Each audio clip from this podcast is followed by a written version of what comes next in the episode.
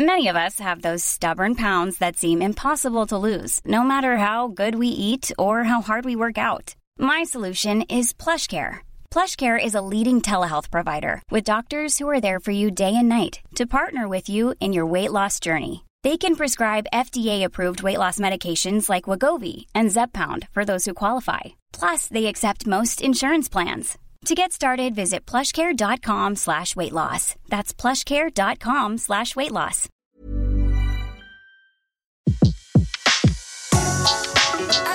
Le meilleur de séances radio est maintenant sur We Love Cinéma. La grande séance, l'interview. La, la question qui m'est venue à l'esprit euh, quand j'ai rencontré Daniel Thompson, c'est de lui demander si son amour pour l'art euh, et pour la littérature l'avait amené à ce sujet. Oh, sûrement, sûrement quelque part c'est venu de là, mais c'est surtout venu de l'envie de, de parler euh, des vrais hommes et pas des grands hommes. Donc euh, de voilà de, de, de ces, ces hommes qui sont euh, dont on a parlé, entendu parler tout, tous dès l'école et puis après on s'est plus ou moins intéressé évidemment à, à leur à leur travail parce qu'après tout c'est un travail comme un autre et, c'est un travail acharné. Et puis après ils sont devenus des, vieux barbus à barbe blanche euh, et des hommes très très très euh, très célèbres dans le monde entier.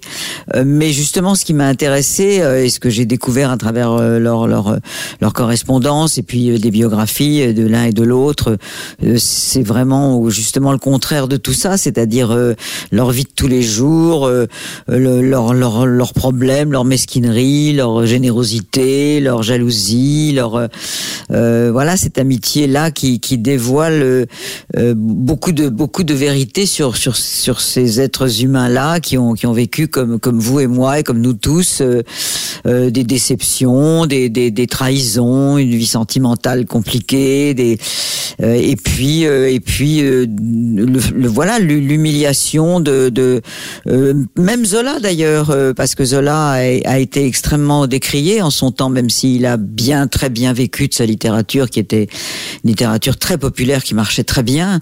Euh, il s'est fait cracher à la figure beaucoup. Alors ne parlons même pas de l'affaire Dreyfus plus tard. Mais même même ce, ce, ces, ces livres c'est ça a été traîné dans la boue par par beaucoup de, de critiques à l'époque. Euh, Cézanne n'en parlons pas. C'était personne ne l'aimait donc et il n'aimait d'ailleurs personne lui non plus.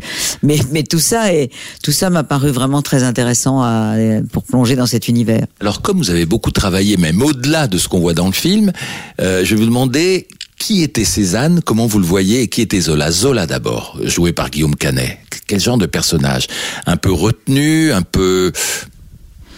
Alors, je, je, pense que bon, c'était c'est un humaniste, c'est un homme qui est qui est qui est de qui est un homme qui qui aime la vie, qui qui a une revanche à prendre sur une enfance vraiment dans la misère.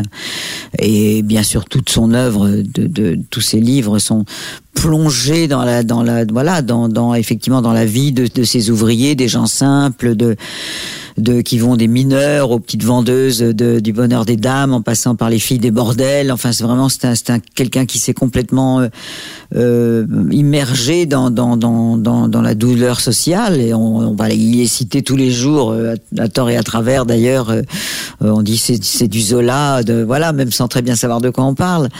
Mais c'était vraiment vraiment un homme qui était impliqué dans, dans, dans la vie de son temps profondément euh, et qui euh, je crois je crois comprendre et puis j'en ai beaucoup parlé avec son arrière petite fille euh, Martine Lonzola qui qui adore le film et qui euh, me dit beaucoup que qu'elle a retrouvé exactement pour elle ce qu'était son son son arrière grand père euh, c'était quelqu'un probablement assez timide dans dans sa relation avec les femmes par exemple alors que quand on lit la nana on a l'impression euh, de quelqu'un de finalement euh, euh, enfin sa sensualité personnelle elle, elle, est, elle, est, elle est certainement cachée On sent ça dans le film d'ailleurs, dans la façon de jouer de Guillaume Canet. Oui, on le sent euh, parce que c'est voilà, c'est un homme qui est bouleversé euh, quand tout à coup il tombe fou amoureux à 48 ans d'une jeune fille de 20 ans et alors qu'il aime encore sa femme. Euh, je pense pas que c'est quelqu'un. euh, je pense pas que c'était ce qu'on appelait à l'époque un homme à femme. Je pense pas qu'il avait beaucoup beaucoup trompé euh, euh, sa femme. Euh, c'était c'était quelqu'un qui a qui a eu vraiment ces deux femmes dans sa vie. euh, donc c'était déjà assez compliqué comme ça, mais je pense pas qu'il y en a eu 150 autres. Et tandis que, alors pour parler du, du personnage de, de, de, Cézanne que moi j'ai complètement découvert parce qu'on sait quand même tous un peu des choses sur la vie de Zola, notamment bien sûr non seulement sa littérature mais son engagement politique. Euh, j'accuse euh, la, la, la, tout, tout l'épisode incroyable de l'affaire Dreyfus qui se passe après après mon film. Mais euh, mais alors Cézanne, je pense qu'il en a rien à fiche de de, de, de, de ce qui se passe en dehors de sa peinture. Euh, il est il est il est enfermé dans dans son obsession de, de trouver quelque chose. Euh, dont, donc, euh, il le dit d'ailleurs dans, dans, ses lettres, de, de effectivement, d'arriver à peindre le vent et non, et non pas l'arbre, non, pas, pas le soleil, mais la chaleur du soleil. Euh, c'est vrai qu'on voit ces on voit ces, ces, ces tableaux extraordinaires qu'il a qu'il a peint dans autour de la montagne Sainte-Victoire. On, on, entend, on entend, on sent la chaleur, on entend les criquets. On était quand on tournait là-bas, on se on sentait ce qu'il avait, ce qu'il avait réussi à peindre. Et donc, euh, il est d'un obsessionnel de, de, de, de, son travail. Et il est et il n'est pas, c'est pas quelqu'un qui, qui, qui aime les gens c'est pas quelqu'un qui est ouvert sur euh, tout ce qui se passe. Il s'en fout euh, de, la voilà la guerre de 70 euh, qui, qui va quand même être déchiré déchirer la France, la commune qui va déchirer bien sûr encore une fois la France. Tout ça, il est enfermé dans, dans son dans son non pas dans son dans son dans sa maison, mais il est il est enfermé dans son univers de, de soleil et de et de et de violence de la nature mais euh, mais ce qui se passe politiquement autour de lui, il s'en fout. On le sent aussi euh, dans la façon euh, que Gallienne a, de représenter le personnage. Il est en colère, il est ronchon, il a un peu d'amertume. Oui, il est très humilié par le fait qu'il que est très ignoré. Il est, de, de, de, il est, il est, ignoré, ce qui est encore pire que d'être bafoué. Il est, euh, il est, il n'existe pas euh, dans, dans, euh, pour les collectionneurs. Ne parlons évidemment pas du, du, du salon et de, de les institutions. les, les copains peintres ne l'aiment pas beaucoup. et puis on, on ne l'aime pas beaucoup parce qu'en plus il n'est pas très aimable. donc il est, il est, il est agressif. en effet, se lave pas, il s'habille pas, il se, il se marginalise alors qu'il a été élevé dans une famille bourgeoise euh, très propre sur elle, avec un père parvenu, donc qui au contraire justement a essayé de s'élever dans la condition sociale. Lui, il en a rien à foutre de tout ça. Et, au contraire, il se, euh, il se clochardise à la limite. Euh, il a une petite pension que lui donne son père, mais comme il vit avec une femme et un enfant qu'il qu'il a caché à son père parce qu'il a, il a honte, il a un peu peur de son père et, il a honte, donc il, il vit en utilisant utilisant tout cet argent beaucoup beaucoup pour ses toiles et ses et ses pinceaux et ses, ses couleurs. Et euh, ils vivent de, quasi dans la misère. Donc effectivement Zola les aide. Puisque lui à ce moment-là et contrairement à son à son enfance, lui il gagne bien sa vie. Et et voilà, tout, tout est tout est contraire dans leur euh, dans leur histoire. Ils sont ils sont ils ont ils ont des chemins qui sont qu'ils arrivent à, à, parcourir un peu la main dans la main pendant très très longtemps, mais en fait ces routes elles sont tout le temps tout le temps euh, en opposition. Alors, ce qui est drôle dans ce que vous dites, c'est que vous euh, qui avez dirigé tant d'acteurs, vous avez dirigé Guillaume Gallienne et Guillaume Canet, ils sont très différents aussi sur un plateau, aussi différents que que les caractères de Zola et de Cézanne étaient différents. Alors racontez-nous, parce que je pense que Gallienne est assez expansif et que Canet est assez retenu.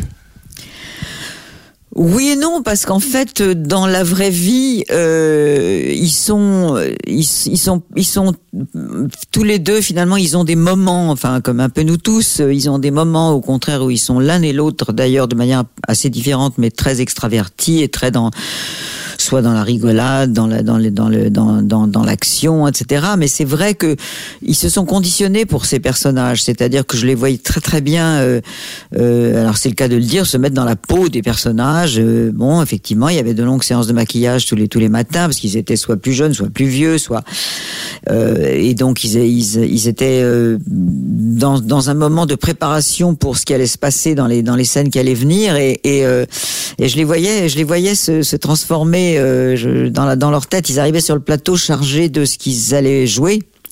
Et, euh, et voilà, et les deux hommes de, de, de, de 40 ans avec lesquels j'avais dîné la veille et avec lesquels on avait, euh, euh, on avait ri et parlé, et on s'était raconté des choses euh, sur, sur la vie privée. on a, tout ça, c'était c'était parti. C'était je, je, je retrouvais le, le matin deux, deux hommes totalement différents qui étaient vraiment devenus pour moi euh, Paul et Émile et euh, et voilà ça pouvait même parfois créer euh, de, de la tension parce que justement ils se préparaient à des scènes où il y avait de la tension et c'était très très difficile de séparer les, les, vrais rapports de la vraie vie avec les, les rapports qui avaient lieu entre entre Paul et Émile sur le plateau.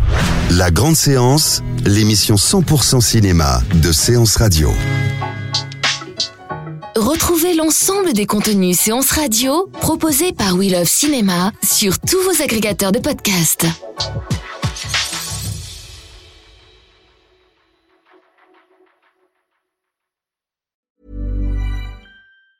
Hi, I'm Daniel, founder of Pretty Litter. Did you know cats tend to hide symptoms of sickness and pain? I learned this the hard way after losing my cat, Gingy. So I created Pretty Litter, a health monitoring litter that helps detect early signs of illness by changing colors, saving you money and potentially your cat's life. Pretty Litter is veterinarian developed, and it's the easiest way to keep tabs on your fur baby's health right at home. Go to prettylitter.com and use code ACAST for 20% off your first order and a free cat toy. Terms and conditions apply. See site for details.